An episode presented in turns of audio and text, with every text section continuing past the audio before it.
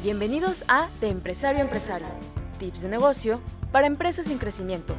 Un podcast creado en un espacio de confianza en donde a través de diferentes perspectivas compartiremos tips, mejores prácticas y herramientas de gestión empresarial para impulsar tu negocio.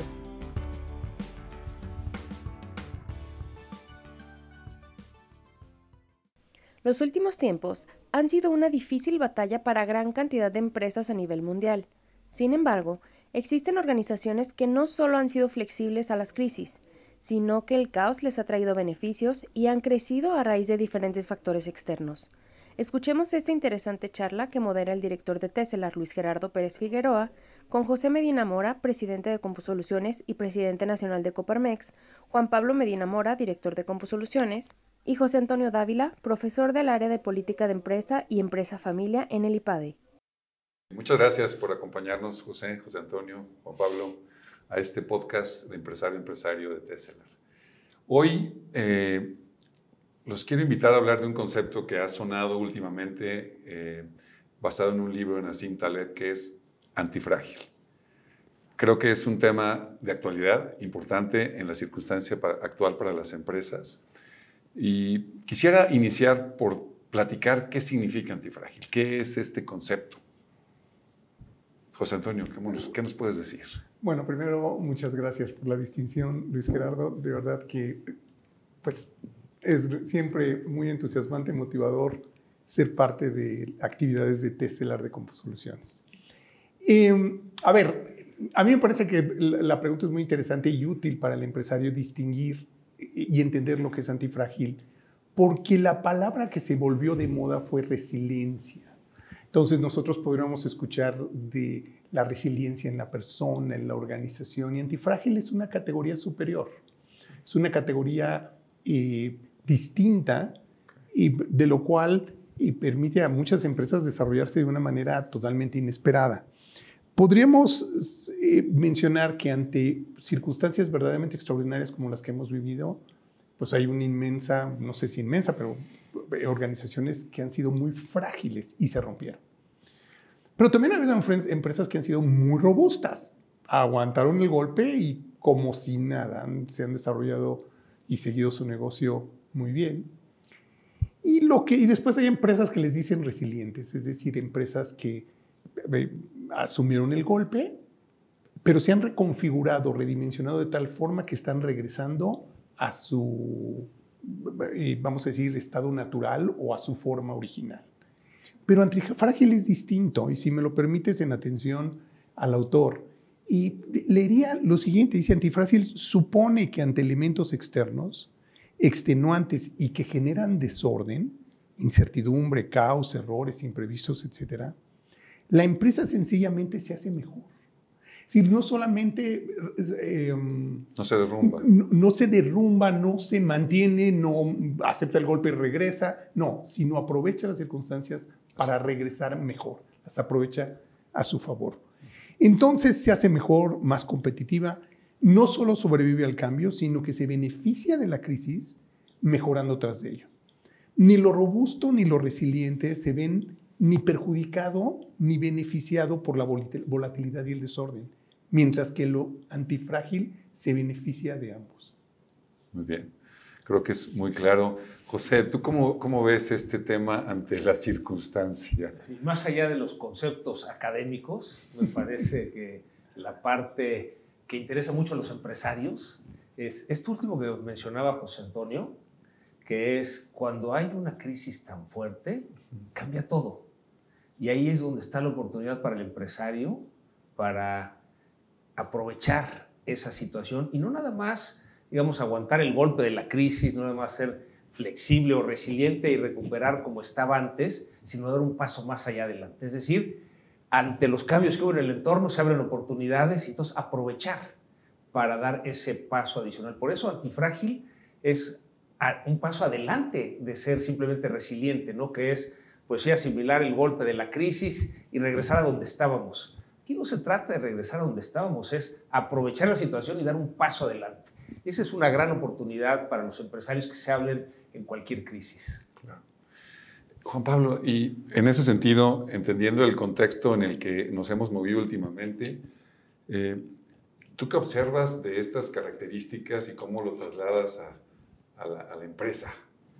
Sí, la, la, empresa para ser antifrágil necesita diseñar procesos o identificar los elementos en los procesos en los cuales necesita resolver su antifragilidad, ya veremos un poco más adelante cómo, para que no importe si la variable eh, crece mucho o decrece mucho, que para la empresa sea transparente. ¿Cómo logramos que esos cambios bruscos a la empresa no le afecten? Esa es un poco la, la, idea de cómo lograrlo y hay que trabajar específicamente en los procesos. Muy bien. Y eh, en, el, libro, Nassim ah, habla de algo que podría parecer un poco antilógico, ¿no? Normalmente tratamos de evitar los riesgos en las empresas, ¿no? Y hasta hacemos matrices de riesgo. Y pareciera que evitar el riesgo probablemente a veces no es manejable, ¿no? Y no quizás sea conducente. Es decir, quizás nos pueda no ayudar a hacer eso que tú decías, José Antonio, hacernos más fuertes o quizás más que hacernos más fuertes, tomarlo en ventaja. O sea, ¿qué, qué, qué opinan respecto al tema de, del riesgo en las empresas y, y, cómo, no sé si seguir con el mismo concepto que teníamos antes o ir también más allá en el tema de si evitarlo o no? ¿Me explico? Bien, a ver, eh, eh, la naturaleza del, em, del empresario es eh, la búsqueda de la oportunidad sin considerar los recursos con los que cuenta en el momento. Eh, como menciona José, se abren oportunidades fantásticas en este contexto y que puedas mover tu organización a ir tras ellas y que te permita salir de la crisis o en la medida en la que se va recuperando el entorno, tu contexto, tu industria, resultes de los ganadores o de los que mejor supieron aprovechar la crisis, pues representa enfrentar riesgos. La actividad económica por naturaleza implica enfrentar riesgos. Lo que distingue al buen empresario del que tal vez estén todavía en una etapa de desarrollo como empresario es que no que le dé la, no quiera enfrentar riesgos, sino la capacidad que tiene de manejar el riesgo asociado a la oportunidad de negocio que está persiguiendo. Claro. Pero bueno, a lo mejor, José, esto es muy académico. bueno, para los que hemos emprendido eh, un negocio, pues el riesgo es parte de la vida del emprendedor. Es más, no se puede emprender sin tomar riesgos. Claro y es parte de esa naturaleza. Entonces, no es si enfrentamos o no los riesgos, sino vamos a enfrentar los riesgos y entonces encontrar cómo, pues sí, eh, evaluar, matizar, cómo tomar un camino con menos riesgos, pero hay veces que no está claro cuál es el camino de menos riesgos, hay que tomar el riesgo. Y eso nos lleva al fracaso. Y el fracaso es parte del aprendizaje, o sea, no hay que tenerle miedo, porque si le tenemos miedo, entonces no vamos a tomar los riesgos, entonces no emprendemos y desde el punto de vista de la empresa no podría crecer. Claro, hay que ver hasta dónde tomamos esos riesgos, ¿no? Pero eh, eso, digamos, es lo menos importante, ¿no? Yo creo que en la misma naturaleza de emprender se van presentando los riesgos, se van tomando, unos salen, otros no, pero vamos aprendiendo en el proceso y eso me parece que es lo importante. Empezamos a medir de qué tamaño son los riesgos que realmente podemos ir tomando y hasta, hasta dónde es el límite de donde ya no podemos seguir tomando riesgos. Pero eso lo conocemos a posteriori, o sea que antes, a la hora de tomar los riesgos, pues simplemente los tomamos y aprendemos del proceso. A veces sale bien, a veces sale mal, Gerardo.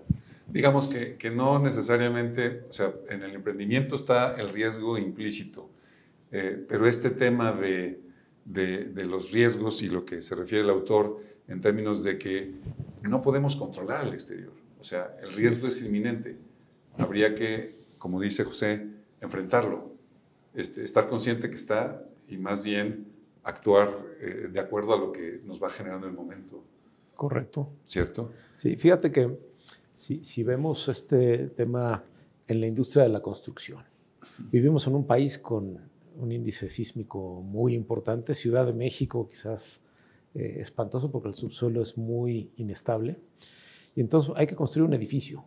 Y vas a construir un edificio este, que es un edificio que no se caiga con el temblor porque pierdes todo. Tienes este, como dos opciones, o haces un edificio este, muy robusto con grandes toneladas de concreto para que no se mueva, pero a lo mejor es tan robusto que con el movimiento de la tierra acaba quebrándose. O haces un edificio con unos gatos hidráulicos que le permita absorber el movimiento y pasarlo, no quedárselo. Y en ese sentido, pues es un edificio que resulta mucho más antifrágil, es mucho más económico que el gran edificio robusto y mucho más seguro. Claro, pasa el temblor y 15 minutos después sigue moviendo, pero la estructura queda, eh, eh, estable, ¿no? Y eso quizás me lleva a, a pasar a, ¿qué pasa en una empresa o cuál es la experiencia que ustedes ven o lo que han observado? Una empresa que le ha ido bien, que ha funcionado quizás en un entorno que no era tan volátil como hoy, estará mejor preparada o menos preparada ante lo que está sucediendo? Si me explico, el, éxito mismo podrá ser a su vez o, o, esa estabilidad que se tuvo podría no prepararlo a las circunstancias que estamos hoy y pensar que, que digamos que las cosas van a seguir como están hoy. Ciertamente este, el autor trata de, de, poner en la mesa eso. O cómo ven, o sea, una empresa con grande, estable, será más vulnerable o no, o depende de qué. Bueno, yo creo que finalmente, em, y lo mostró con mucha claridad el año pasado y ahora ha quedado lo que llevamos de esta primera mitad del año todavía más evidente, es que las empresas, los empresarios cosechan lo que sembraron. Entonces, quienes hicieron bien su trabajo, quienes supieron hacer bien su trabajo en diferentes ámbitos de construcción y de gobierno de la empresa, hoy están eh, cosechando o no los frutos y llegan en una posición o muy vulnerable, o llegaron en una posición muy vulnerable, o llegaron en una posición donde, pues sabiendo tomar decisiones a tiempo, asumiendo riesgo y demás, se les presentó la oportunidad de salir robustecidos por, no solamente resilientes, sino antifrágiles, dar un paso hacia adelante. Pero, pero en buena medida es en función de cosechar lo que sembraste. Y si no hiciste un buen trabajo antes, eh, no la pasaron bien o no la están pasando bien muchas empresas al respecto. Entonces tendrá más bien que ver con lo que se ha hecho al respecto. Con el trabajo de todos los días que hace el empresario. Si el empresario todos los días hace bien su tarea empresarial y directiva, va construyendo una empresa que, bueno, en el mejor, en el peor de los casos sería resiliente. Pero si tiene la audacia, la, el espíritu emprendedor, igual muestra que es antifrágil. Tú nos hablas hace rato, Juan Pablo, de, de, de, que había que hacer ciertas cosas. Quizás es un poco lo que se refiere José Antonio. Es decir, las decisiones que hemos tomado, el cómo llevamos, será el cómo podemos enfrentar. ¿Qué, cosas habrá, habrá que a, ver, el empresario tendrá que hacer o habrá hecho como tarea para estar mejor preparado para enfrentar este tipo de circunstancias o entornos como el que tenemos hoy? Mira, eh, nosotros, por ejemplo, en el entorno que estamos viviendo, estamos viendo una crisis que comenzó por ser sanitaria, después eh, se convirtió o derivó a una crisis económica y de ahí derivó una crisis de empleo y después a una crisis de seguridad, ¿no? Entonces, ¿qué cosas pudimos haber hecho antes de entrar en la crisis? Pues, digamos, lo primero es, eh, en México se declaró la crisis de la pandemia el 17 de marzo, eh, pero desde diciembre anterior se había declarado en China, que no sabíamos que era una pandemia, pero sabíamos que era una enfermedad que no se conocía bien, que se propagaba con mucha facilidad. Pudimos haber imaginado que llegaría a México y que lo tendríamos es alguna de las cosas entender un poco el entorno.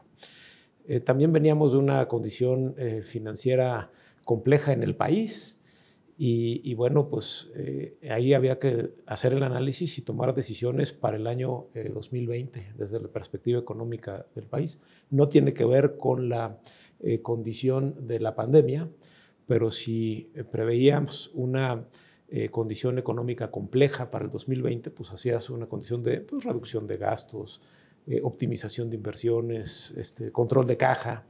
Y bueno, cuando viene la pandemia, que es un tema, insisto, eh, eh, de salud, pero que deriva rápidamente una crisis económica, si tú hiciste eso, pues te ayuda a tener una mejor condición para enfrentar la crisis y capitalizar las oportunidades que surgen a partir de esa condición, porque si bien en el mercado hay empresas todos los días, cuando viene la crisis, una crisis económica, pues muchos no están listos para poder seguir adelante y hay espacios que se generan en, el mercado que pueden capitalizar quienes están mejor preparados. ¿no? Claro. José, y desde la perspectiva de la Coparmex, tú que ves a tantos empresarios y que platicas con todos ellos, eh, ¿cómo, cómo, cómo ves la perspectiva de, de esa fortaleza o debilidad de las empresas respecto a poder enfrentar esto? Hoy que pues, la crisis se ha prolongado y que nos ha obligado a hacer cosas distintas, ¿tú cómo lo, cómo lo, cómo lo ves? Sí, diría Luis Gerardo que una vez que quedó claro que el gobierno no iba a ayudar nada, el mensaje a las empresas fue hay que rascarse con las propias uñas. Y hay que entender que es una crisis temporal y hay que hacer una estrategia para liberar la crisis, en donde desde luego el cuidar la liquidez es importante. ¿no? Una empresa como un automóvil recién salido de la agencia puede estar perfectamente bien, pero si el automóvil no tiene gasolina, no camina. Igual me pasa a la empresa. Una empresa que no tiene liquidez no puede caminar. Entonces, en esa estrategia de cómo enfrentar la crisis, pues ya Juan Pablo mencionaba algunos elementos, ¿no? Bajas los gastos, eh, optimizas las inversiones, eh, buscas las oportunidades. Pero yo, Luis Gerardo, algo que he encontrado en este diálogo con las empresas es que cuando les pregunto bien cómo les va en el negocio, hay un grupo que me dice que pues, la competencia está muy dura, los márgenes se han disminuido, la pandemia, el COVID nos ha trastornado, en cambio, hay otro grupo de, empresarios que a la hora de preguntarles me dicen que están creciendo, que no se dan abasto a surtir la demanda. Entonces les hago una segunda pregunta. ¿Qué estás haciendo en innovación? Y el primer grupo dice, innovación, pues si apenas estoy sobreviviendo, no, no tengo tiempo, no puedo. Y el segundo grupo detalla con toda claridad todos los procesos de innovación. Entonces, eh, en la línea de lo que comentaba Juan Pablo de hacer condición, tenemos que, así como, bueno, él es maratonista, entonces sabe lo que es prepararse para un maratón. Las empresas tenemos que prepararnos, tenemos que hacer condición para el cambio, tenemos que hacer condición para la innovación y estar innovando constantemente, de tal manera que cuando hay una disrupción en el mercado, tenemos la condición para aprovechar esa situación y lograr esa antifragilidad que nos describía con toda claridad José Antonio. Ahí va a estar la oportunidad, pero si no tienes la condición no la vas a tomar. Como igual si el día de mañana hay un maratón, pues aunque esté el maratón no vas a poder terminarlo con éxito si no te preparaste, si no hiciste condición. Yo creo que esa es una de las funciones más importantes que tenemos que hacer en las empresas, esa condición para el cambio, esa condición para innovar, esa condición para estar atento a las oportunidades que aparecen en el mercado, para anticipar las crisis que vienen con las tendencias y en ese sentido es lo que nos pone en la mejor situación para aprovechar esas oportunidades y ser una empresa antifrágil. Quizás con lo que comentas y comentaban hace rato, eh, por un lado está el poder estar atento hacia afuera, pero por otro lado también seguramente el factor personas, eh, la cultura propia, habrá organizaciones que estarán mejor preparadas para aprovechar las oportunidades, habrá organizaciones que no lo estén. Este, digo, hay que invertir en tecnología, hay que eh, invertir en innovación, pero ¿qué, digamos, las personas, qué, qué, rol jugarán aquí o qué deberíamos este, a los empresarios que, que, están viendo estas circunstancias, en qué frentes habría que, que, actuar, ¿no? Bueno, pero a ver, el punto que pones en la mesa es ayer, hoy y mañana, es decir, no es un tema de la crisis, no es un tema coyuntural. una empresa bien construida se asegura de tener el mejor management posible, la mejor alta dirección. ¿Y qué quiere decir esto? y permíteme enfatizar esta parte que, que, conviene ilustrar. Solemos decir que las personas son lo más importante en la empresa y eso no es cierto. Eso es un, las personas no son lo más valioso en la empresa. Lo que realmente es valioso en la empresa es tener la persona adecuada en el lugar adecuado. Eso sí le agrega valor a la empresa. Es más, todos los empresarios quieren hacer más con menos. Todos si pudieran harían el negocio que hacen con la mitad de las personas. ¿Cómo pueden llegar a esos niveles de productividad si tienen muy claro cómo van a competir? Y a partir de ello diseñan la organización y después viene el trabajo más bonito, asegurarse que tienes la persona adecuada, adecuada en el lugar adecuado. Quien ha eso hecho bien, cuando se presentan circunstancias extraordinarias, ahí te podrás dar cuenta de la calidad de la empresa que has construido y si es eh, tan antifrágil como ilusionaste que la ibas a construir. Entonces, digamos, ahí hay una responsabilidad fundamental del director. O sea, cómo seleccionas a la gente correcta en el lugar correcto y cómo la formas. Ah, hay dos puntos. Uno, primero, ¿cómo voy a competir? Eso me define de la forma como voy a competir, cómo organizo el trabajo de las personas. Y teniendo muy claro cómo voy a organizar el trabajo de las personas para la forma como voy a competir, pues ahora asegúrate de tener la, persona adecuada en el lugar adecuado. Y entonces sí construyes una súper, súper, súper empresa. ¿no? Faltaría un tercer elemento, y esto es muy importante para, pues lo aprendido de Tesla. Y no basta con tener la persona adecuada en el lugar adecuado después. ¿Qué es lo que norma la convivencia entre ellos? ¿Qué valores son los que norman la, la convivencia entre ellos para que de la forma que los organizaste hagan el negocio que quieres? Eh, y bueno, pues en eso yo que les puedo comentar a ustedes, es su especialidad, así que... A eso iba, ¿no? O sea, igual y si José y Juan Pablo, o sea, porque el tema que, te refieres es a, los valores de las personas, a la forma en cómo la cultura se interioriza, ¿no? Para poder, además de tener a las personas. Y bueno, ¿qué nos platica José, Juan Pablo sobre esta... Bueno, así como para ponerle sabor a la mesa, voy a, diferir con José Antonio en una parte. Las personas son lo más importante. Y claro, como son lo más importante, hay que poner a cada quien en su lugar. Muy bien. y bueno, las empresas no, no son los edificios, las paredes de una oficina, la razón social. Las empresas son las personas. Y entonces, eh, para que crezca la empresa, tiene que crecer la persona. Por eso, eh, la, eh, el estilo humanista en la empresa, en poner a la persona en el centro, eh, permite tomar las mejores decisiones. Y cuando ponemos a la persona en el centro de las decisiones, claro que vamos a colocar a cada quien en el lugar que le corresponde.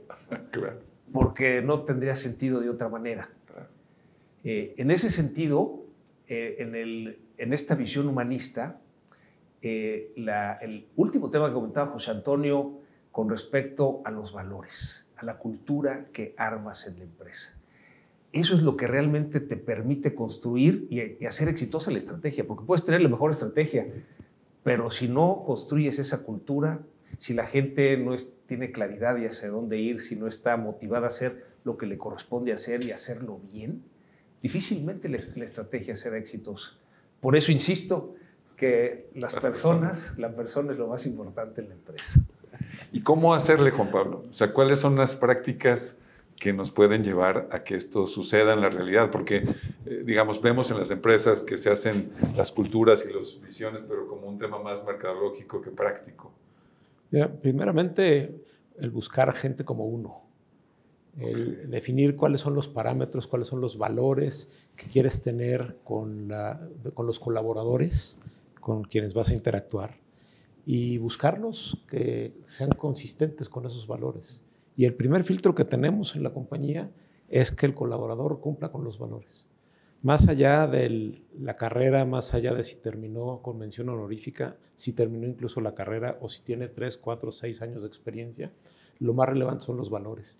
Y en la cultura de la compañía, cuando eh, traemos a gente con los valores, la misma cultura le da el medio de cultivo para que los valores crezcan y se fortalezcan. Y cuando nos equivocamos, que nos ha pasado, que contratamos a alguien que no convive con los valores, la misma cultura lo identifica y lo expulsa. Entonces, construir una cultura de valores donde el boleto de entrada es cumplir con los valores es una este, condición donde genera, insisto, ese caldo de cultivo que nos permite hacer crecer a la empresa, hacer crecer a la persona, de ahí hacer crecer a la empresa y justamente poniendo a cada quien en donde le corresponde, ¿no? Retomando los temas que comentaban José Antonio y José. Y este proceso será, perdón, ibas a comentar algo. Bueno, simplemente yo creo que toda esa comunidad de personas que, que, conforman la empresa deben tener muy claro el propósito de la organización. Y el propósito tiene dos componentes, lo que le habla al corazón, quiénes somos, por qué hacemos lo que hacemos, qué norma la convivencia entre nosotros, qué pueden esperar lo de, los demás de nosotros, pero también resolver las preguntas de lo que le habla la razón, cómo lo vamos a lograr, cómo vamos a competir. Se antoja algo eh, que no es tan sencillo, y sostenerlo en el tiempo, hablando de lo que decías hace rato, que hay que hacer la tarea y las decisiones día a día, o sea, es venirse preparando, este, eh, digamos, habría que tener consistencia y no es algo que se pueda hacer de la noche a la mañana, ¿cierto? Así es. Yo creo que ahí el, el entrenamiento, el programa de entrenamiento de los colaboradores es fundamental, porque eh, nadie nacimos sabiendo. Y hablando como decía hace rato, el perfil de contratación, pues la primera carta de presentación es la compatibilidad de los valores. Después de eso hay que trabajar sobre los valores, sobre qué significa cada valor y cómo se vive. Y después también hay que trabajar sobre el entrenamiento en la parte este, técnica y cómo interactúan una y otra para lograr la mejor versión de cada uno de nuestros colaboradores. Y digamos, eh, el puesto más importante de la compañía no es el del director general, desde mi perspectiva, el puesto más importante de la compañía es el del facilitador, que es la forma como en CompuSoluciones conocemos a lo que en otras empresas le llaman supervisor. Porque el, rol del facilitador es entregar resultados a través de los colaboradores que tiene en su equipo. ¿Y cómo va a entregar esos resultados? Logrando la mejor versión de cada uno de esos colaboradores. Y ese es un proceso de conversión, de formación de ese colaborador, donde ese colaborador que entra eh, después de dos, tres, cuatro, cinco, seis años es una persona distinta a la que era cuando entró. Y eso es un proceso que la empresa tiene que hacer todos los días. Si logramos la mejor versión de cada colaborador y que la versión de ese colaborador hoy es mejor que la que era ayer y mañana será mejor que la que es hoy porque tiene un proceso de acompañamiento, pues vamos creciendo como colaboradores y eso provoca el crecimiento de la empresa. De forma que cuando hay una condición en el mercado que aprovechar, pues tienes eh, mucha materia prima de dónde tomar colaboradores para ponerlas en las nuevas funciones hacia aprovechar esas oportunidades. muchas gracias, Juan Pablo.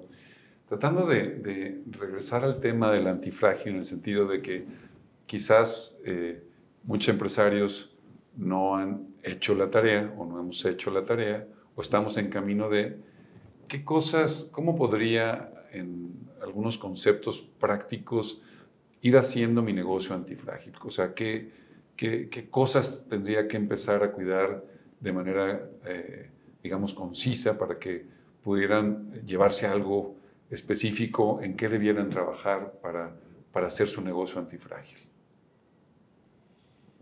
Bueno, a ver, yo creo que en el recorrido que nos has llevado en la entrevista de hoy, en la charla de hoy, y van, van emergiendo esos aspectos. Y yo creo que un punto importante, final, a final de cuentas, la empresa no va a ser más de lo que su equipo de dirección, de lo que su gente y los que están en el gobierno de la empresa sean capaces de imaginar. Entonces, el punto fundamental llega a la persona siempre en la medida en la que construyas esa comunidad de personas que son capaces de hacer de forma extraordinaria lo que, el valor que entrega tu empresa en el negocio, me parece que es el principal fundamento de lo cual ante situaciones extraordinarias demostraré esa comunidad de negocios que es lo que es capaz de hacer y probablemente demuestre que sale no solamente como estaba antes, sino sale eh, mucho mejor. Eh, por ejemplo, la industria del entretenimiento ha sido realmente excepcional, muy difícil, ha pasado muy difícil para empresas que han sido ejemplo en México de una forma extraordinaria. Kitsania, eh, Escaret, Cinépolis, Corporación Interamericana de Entretenimiento. No la están pasando nada bien.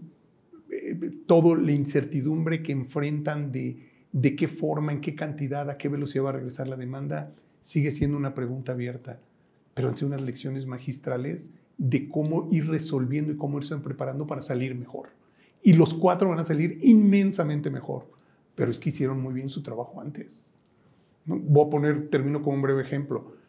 Tal vez no se aprecia, pero el nivel de riesgo que asumió CIE cuando lanzó, tomó el reto de cinco eventos de Fórmula 1 en México, hay que conocer a profundidad el nivel de riesgo que estaban asumiendo que rozaba José en la temeridad. ¿eh? Es decir, esa franja donde el empresario se mueve entre lo audaz y, la temeridad, tremendo. Bueno, pues En aquellos momentos, en un entorno muchísimo más favorable, asumió un nivel de riesgo excepcional y ha sido el, cinco años seguidos la mejor carrera del circuito de Fórmula 1 en el, en el y el último año fue el mejor evento deportivo por arriba de la Champions o por arriba del Super Bowl. Imagina cómo llegó esa empresa de robusta, de fortalecida, de capaz de tomar riesgo y fuerte a enfrentar esta crisis. Ha sido excepcional lo que han ido desarrollando, como por ejemplo todas las operaciones que instrumentaron en función de lo que saben hacer de los centros COVID, por ejemplo el centro Banamex. Sí, yo creo que son ejemplos extraordinarios los que nos comenta José Antonio de grandes empresas. Pero para complementar eso, ¿y las pequeñas empresas qué oportunidades tienen? Y a mí me gustaría hacer referencia a pequeñas empresas que en esta crisis, por ejemplo, un restaurante que se queda sin comensales. ¿Y entonces qué opciones tenía? Pues cerrar, o a lo mejor aguantar hasta que acabara la crisis, que quién sabe si hubiera aguantado, o inmediatamente generar un modelo alternativo de negocio. Y entonces se convierte en un eh, negocio de entrega de comida a domicilio. Y ese empieza a crecer de tal manera que cuando empiezan a regresar los comensales, pues ya tiene dos negocios paralelos. Entonces, un ejemplo de una pequeña empresa que ante la crisis que se le presenta, da un paso adelante y dice, bueno, ya regresarán los comensales, pero mientras necesito para sobrevivir. O aquel hotel que no tenía huéspedes y que quién sabe cuándo iban a llegar los huéspedes. 80 trabajadores y decía, bueno, los puedo liquidar o aguanto sin que haga nada. ¿Por qué no los pongo a hacer algo? Y los pone a hacer tamales. Y entonces a través de eh, las plataformas de comida vende tamales, ¿no? 180 pesos por una docena de tamales. Con eso le da empleo a sus eh, trabajadores en lo que regresan los huéspedes. Le permite sobrevivir a la crisis, pero además encontró una beta no tanto de negocio, sino de ayuda social, porque aprendió que también podía llevar tamales al hospital civil, a los familiares de los pacientes que están ahí y que no tienen eh, muchas veces los recursos. Entonces sigue con esa beta, pero en, lo que el negocio, bueno, regresa a donde estaba. Y pues hay infinidad de casos en donde eh, micro y pequeñas empresas supieron enfrentar la crisis, reaccionar rápido, generar un modelo alternativo de negocio para que pudiera sobrevivir, pero al mismo tiempo desarrollar un nuevo negocio. Eh, mucho lo vimos también en la industria de la construcción. Después del entretenimiento, una de las más golpeadas, pero que tiene soles y sombras, luces y sombras, porque si bien es cierto que la industria en general cayó, creció la venta de material de construcción, porque la gente estaba en su casa. Y dice, bueno, ¿qué hago? Pues hago un cuartito, ¿no? Y entonces empieza a, crecer la autoconstrucción. Eh, también crece la parte de vivienda, porque el que vivía en un departamento pequeño, en donde pues era su oficina y la oficina de la esposa y la escuela de los hijos, todos compitiendo por espacios, por ancho de banda, pues quiere un departamento a lo mejor más grande y el que está en ese departamento quiere una casa, el que está en una casa una casa más grande. Entonces un segmento que creció mientras que el segmento de oficinas se cayó. Entonces, ¿cómo estas empresas constructoras o desarrollo inmobiliario supieron encontrar dónde estaba la oportunidad y transformar sus negocios para aprovechar esas oportunidades. Eh, por lo que nos platicas, o al final terminas teniendo dos negocios. Tú estás innovando de alguna manera en tu negocio, por lo que decías hace un momento, ¿no? Y ante las fuerzas del, del exterior que no puedo controlar, como que tendría que haber esa visión de explorar lo que no había explorado antes, ¿no? Y generar un modelo de negocio nuevo. Entonces, de alguna manera, esa fuerza externa o como dice el dicho, la carga se anda al burro. Es decir, con esos retos, si tienes la posibilidad de ver más allá, podrías terminar con dos negocios y entonces salir fortalecido. ¿Sí? Oye, y ahí me parece que algo que comentaba Juan Pablo, en, ese prepararse para el cambio, el principal cambio se tiene que dar en la cabeza. Si el, ese dueño de ese restaurante dice, este restaurante es para recibir comensales y aquí vamos a estar hasta que lleguen, pues igual ya no llega, ¿no? Tiene que cerrar la cortina. Cuando es ese director general el, que, el primero que cambia, y entonces lo que permite que cambie la organización. Si la cabeza no cambia, seguramente el negocio va a morir ¿no? en una crisis tan fuerte como la que hemos tenido. Digamos que la gran responsabilidad del empresario es poder visualizar, cambiarse el chip y entender en qué negocio está hoy, en qué negocio puede estar mañana. ¿no? Y anticipar cuáles pueden ser los baches que tengamos y mirarnos cada quien internamente en el negocio, digamos, mirarnos a los zapatos, a ver cuáles son los baches en los que podemos caer, cómo están mis inventarios, cómo están mis cuentas por cobrar, cómo están mis cuentas por pagar, cómo está mi caja. ¿Y qué pasa si ante este entorno mañana tenemos una devaluación en el país? ¿Qué tendría yo que hacer hoy para que esa devaluación no acabe con mi negocio? Y entonces, bueno, este, ir, trabajando en estas este, condiciones para tener una condición de antifragilidad en mi negocio de hoy. Eh, y bueno, esa es eh, gran, gran tarea el mirarnos hacia adentro, cuáles son los baches en los que podemos caer. ¿no? Muy bien.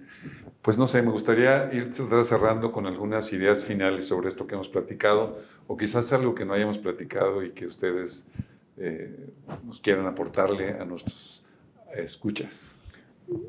A ver, el, siguiendo la conversación sobre los ejemplos que mencionaba José y, y lo que tú creo que concluías, en la cual estaría yo totalmente de acuerdo, terminas con dos negocios pero tal vez no sea una gran innovación el decir, oye, ahora vendo comida a domicilio. Pero para mí, para mi empresa, sí fue una gran innovación. Y para mí, para mi empresa, tengo dos negocios. Y algo, algo que parece que están tan, lo hacen tantos de entregar comida a domicilio, que algo encontraré o he hecho distinto, que esa persona prefiere pedir su comida a domicilio conmigo que con, con, con la otra persona.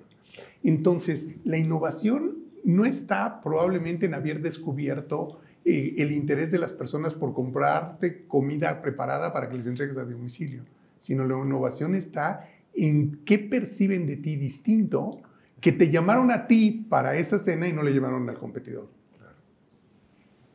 Muy bien. Yo complementaría con, eh, ante la misma crisis, la misma situación en la misma industria si observamos, por ejemplo, las líneas aéreas, ¿no?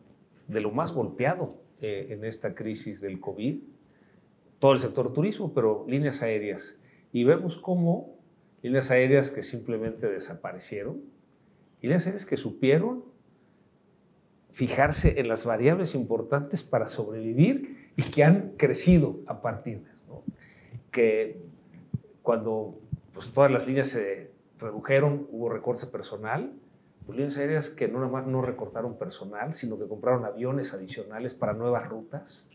Entonces, como en una situación que es la misma para la industria, la manera de reaccionar te hace que o desaparezcas o que puedas precisamente ser antifrágil y aprovechar esas oportunidades. Y lo mismo lo podemos ver en los hoteles, hoteles que cerraron y hoteles que dijeron, pues el que está trabajando en su casa le puedo ofrecer que venga a trabajar el hotel y transforman los hoteles pues, en una especie de oficinas, ¿no? con muchos servicios alrededor y que pues alguien que esté encerrado en su casa tres meses, pues mejor se va a encerrar tres meses con una mejor vista y con todos los servicios eh, que, puede proveerle un, hotel. En fin, eh, la reflexión para el empresario es que la crisis es la misma y a lo mejor puede decir, bueno, sí, le pega más un sector que el otro, que es cierto, pero ¿por qué en el mismo sector hay quien logra ser antifrágil, aprovechar la oportunidad de dar un paso adelante y quien no reacciona y muere.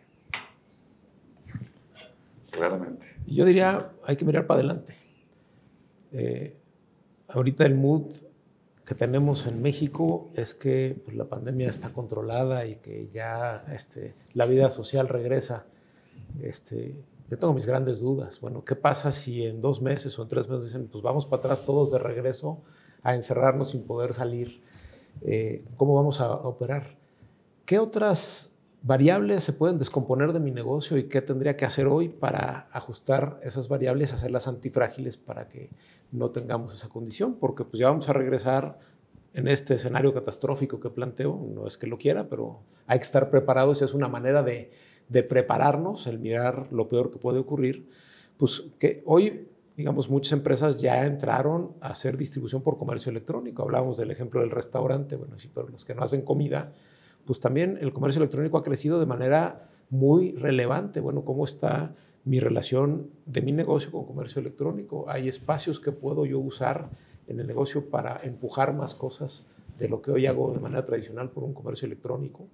Eh, bueno, cuestionarnos y ver si es por ahí por donde podemos construir o es una cadena de distribución, un proceso de logística de embarques diferente o eh, pues simplemente producir contenidos de una manera diferente para eh, hacerlos llegar a los consumidores que no vendrán a la sala de cine, ¿no? Claro. En fin. Muy bien, pues el tiempo se nos agota. Les quiero agradecer nuevamente muchísimo su participación, sus valiosos comentarios. tenemos un público que seguramente eh, tomará algunos de estos conceptos y deseamos que les sea de utilidad para su propia empresa y que esto les permita no solamente permanecer, sino crecer. Fantástico. Muchísimas Sí, gracias. pues muchas, gracias a ti, Luis Gerardo, y a Tesseler por la invitación. Muchas gracias. Sí, muchas gracias por la invitación y mucho éxito. Muchas gracias. Gracias. Como lo vimos en este episodio, se debe trabajar todos los días para lograr una empresa antifrágil, aprovechando los riesgos y sin buscar regresar a donde estaban antes de la crisis, sino un paso adelante. Y a todos nuestros oyentes, los invitamos a seguirnos en nuestras redes sociales, arroba Tesselar, en Facebook, Twitter, LinkedIn y YouTube, así como nuestra página tesselar.mx, donde compartimos también contenido en nuestro blog y por supuesto a seguir muy de cerca este podcast. Nuestro siguiente episodio es dentro de 15 días. No se lo pierdan. Hasta pronto.